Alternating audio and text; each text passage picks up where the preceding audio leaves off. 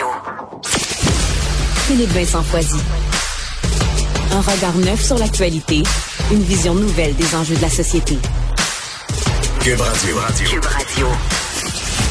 Bon, ça va être lundi, le retour en classe pour les jeunes euh, du primaire, du secondaire. Il y en a beaucoup qui l'espéraient, beaucoup qui l'attendaient, mais il y en a beaucoup qui sont inquiets de voir qu'il n'y a pas nécessairement de meilleures mesures pour protéger les enseignants. On en parle tout de suite avec le ministre de l'Éducation, Jean-François Roberge. Monsieur Roberge, bonjour.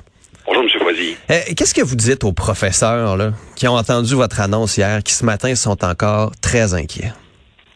Ben, je vous dirais que euh, c'est un plan qui a été réévalué et approuvé par le nouveau directeur de la santé publique, Dr Boileau, et qu'on ne revient pas dans les mêmes conditions qu'on avait préalablement. Ce qu'on n'avait pas euh, lors des vagues précédentes, c'était une troisième dose pour le personnel enseignant. C'est une grande disponibilité des tests rapides. On va en distribuer plus de 7 millions dans les prochaines semaines aux familles. Euh, et c'est aussi une plus grande euh, une plus grande accessibilité aux masques de procédure. On va pouvoir changer en cours de journée aussitôt qu'il est humide. Puis ce que ce qu'on a appris dernièrement, c'est qu'aussitôt qu'il est humide, il perd son efficacité. Ouais. Donc on aura des facteurs de protection de plus. Mais les- leur inquiétude, euh, elle se base sur quoi de base? Ils sont inquiets pour être inquiets? Parce que j'ai l'impression, si je vous entends, faut pas être inquiet. Ça devrait bien aller. Si je les écoute, ça va quand même aller un peu tout croche, là. Mais non, je veux pas dire qu'il n'y a pas de raison de, de, de, de s'inquiéter. Il faut être vigilant. On fait quelque chose euh, qui n'a jamais été fait encore, même si c'est une quoi une cinquième rentrée en temps de pandémie, c'est toujours différent parce que la situation évolue, parce que euh, écoutez, on n'a jamais fait de, de, de rentrée avec autant de, de, de propagation au Québec, mais en même temps, comme l'a dit le docteur Boileau hier, euh, il faut pas comparer Omicron avec Delta, puis avec la, la première variante euh, de la COVID-19. Même docteur Boileau, il disait, c'est pas un nouveau virus, mais il est tellement différent des autres qu'il faut le traiter comme un nouveau virus. On peut pas appliquer les, les mêmes recettes.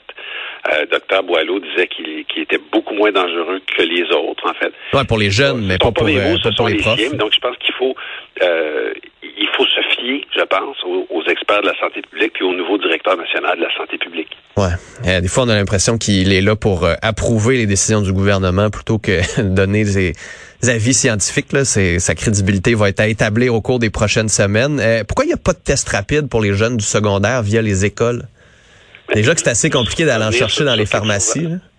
Avant, là, écoutez, Dr Boileau, c'est quelqu'un qui a été dirigeant de l'Institut national d'excellence en, en santé et services sociaux. C'est quelqu'un qui a été Wow, directeur de la santé publique. Je veux dire, c'est quand même quelqu'un dont la crédibilité est déjà établie. Euh, mais Vous, maintenant, vous me parlez de l'accessibilité aux tests. Euh, ce qui a été je vous dirais choisi, ce qui a été décidé, ça a été d'offrir les tests d'abord et en priorité euh, dans les écoles préscolaires et primaires à travers euh, les, les, les- à travers les sacs à dos des élèves, si j'ose dire, plus de plus de 3,6 millions dans les deux prochaines semaines, parce que c'est là où la couverture vaccinale est la moins élevée. Ensuite, tout le monde va y avoir accès vraiment très bientôt parce qu'on va en recevoir des millions et ce sera plus facile de s'y procurer en pharmacie. Je sais qu'en ce moment, euh, les gens disent ouais, mais quand je vais sur Internet, c'est difficile, mais ça va vraiment changer dans les prochains jours. Mais, Euh, dit, mais en même temps, c'est parce qu'il y a recevoir les parents qui nous disent oui, mais j'ai besoin d'un test rapide négatif pour retourner mon enfant à l'école après cinq jours, puis j'en ai pas de test. Rentré non plus à l'école, on va entrer lundi prochain. Dans trois jours. supposer- non, mais écoutez, là, vous, vous, vous dites je l'ai pas tout de suite ce matin. Je suis d'accord, mais euh, écoutez, on va rentrer la semaine prochaine. Si jamais il y a des cas positifs, il faudra attendre cinq jours. Et d'ici là, les tests euh, seront disponibles. Dans- donc, mettons, dans une semaine, vous dites les parents du secondaire qui veulent des tests rapides vont en avoir. Ah oui, l'accès en pharmacie va être là. Pour tous les parents au Québec qui veulent des tests rapides. Ce que m'ont dit les gens qui font les approvisionnements. Ah non, mais on enregistre ici. On enregistre ici, fait que dans une semaine, je vais vous rappeler. dans les là. Tandis que là, on me dit que l'approvisionnement, ça s'en vient là. Bon. Euh, deux questions. Une rapide pour le sport. À quel moment le retour du sport pour les jeunes va se faire? Aïe, aïe, aïe, j'aimerais tellement donner une date. Euh, on, on ne l'a pas en ce moment, là, comme l'a dit le premier ministre, euh, puis, euh, puis docteur du, pas docteur Dubé, mais le ministre Dubé hier. On n'est pas sorti quand même de la crise. Là. Oui, on, on lève le couvre-feu, on ramène les jeunes à l'école, mais il reste encore des, des mesures. Donc, faut être patient pour les sportifs, le sport. Bon. Pardon? Il faut être patient si on est sportif. là.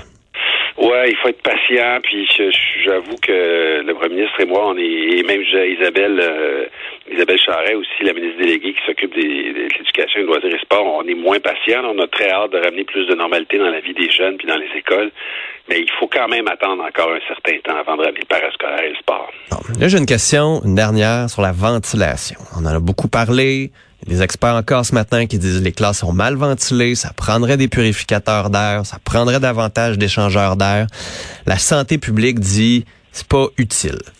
J'aimerais ça comprendre ce que la santé publique vous dit ou vous explique pourquoi c'est pas utile? Parce que les citoyens ne comprennent pas pourquoi la santé publique dit que c'est pas utile. Puis on pose la question, on se fait dire ben c'est pas utile. Avez-vous des, raisons, des explications comprenez-vous pourquoi ils disent que c'est pas utile? Oui, euh, absolument. Écoutez, ils ont euh, la, santé publique ont, mandaté un, rapport, pas un rapport, mais un comité d'experts, je ne sais plus si c'est 12 ou 15 experts indépendants pour faire le tour de cette question-là, les conclusions du rapport. Mais est-ce qu'on a fait des tests dans nos classes avec des purificateurs d'air ou on a on a juste évalué la, littérature scientifique qui existait? Euh, je pense que l'évaluation portait sur la littérature scientifique. Ce que disent ces experts indépendants, c'est que ce qu'il faut faire, c'est pas tant brasser l'air ou tenter de filtrer l'air, c'est qu'il faut euh, sortir l'air. Quand on dit aérer... Comme un échangeur d'air. Exactement, un échangeur d'air. Toute technique qui permet de sortir l'air vicié et faire entrer de l'air frais de l'extérieur, c'est ça qui est à privilégier. Ce qu'on appelle les purificateurs d'air, ce qu'il fait, c'est que ça, ça brasse l'air intérieur et ce que disent les experts, c'est que ça a tendance à, à, maintenir en suspension des gouttelettes et des aérosols parce que ça brasse l'air. Alors, ce que, plutôt que ce qu'on doit faire, c'est sortir l'air et faire entrer de l'air frais de l'extérieur. Bon. Monsieur Roberge, on avait un temps très limite ce matin. On a d'autres questions, alors on va vous réinviter très bientôt. Avec grand plaisir. Merci beaucoup, Monsieur Roberge. Merci, au revoir.